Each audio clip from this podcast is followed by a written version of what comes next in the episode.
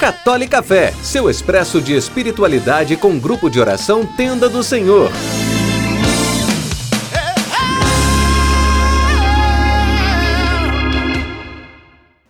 Louvado seja nosso Senhor Jesus Cristo, para sempre seja louvado. Que a paz do Senhor esteja em seu coração, onde quer que você esteja. Vejamos hoje um trecho das cartas de São Paulo. Ora, vós sois o corpo de Cristo, e cada um de sua parte é um dos seus membros.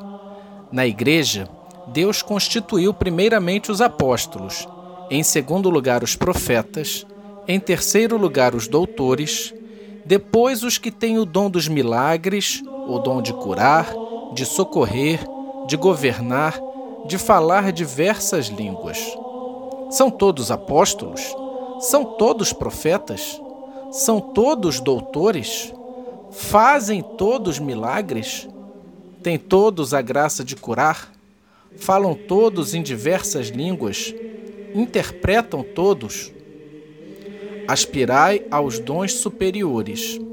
E agora, ainda vou indicar-vos o caminho mais excelente de todos. 1 de Coríntios 12, versículos 27 a 31. Neste trecho das Escrituras, São Paulo vem falando ao longo do capítulo 12 de 1 Coríntios dos carismas, graças, dons de Deus que pomos em prática na nossa vida, ao mesmo tempo em que nos dá grandes lições de eclesiologia, de comunhão, vida em comum na igreja. E nesse trecho final do capítulo, ele nos ensina como cada um de nós tem o seu lugar e como membros de um só corpo, que é a igreja, todos somos importantes para o seu funcionamento. Mas ao mesmo tempo, ele nos estimula a sermos ousados na fé e aspirarmos aos dons superiores.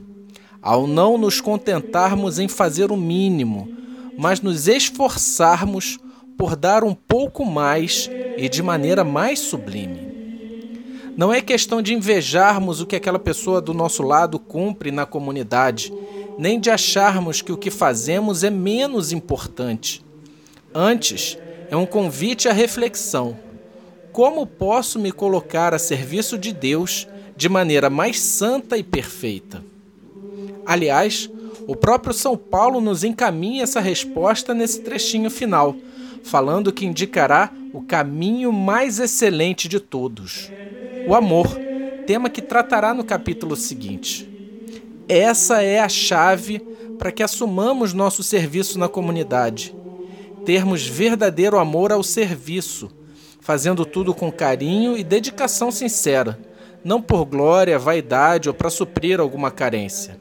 E sermos ousados na fé, pedindo sempre ao Senhor da messe que dê-nos forças, porque somos servos bem complicados.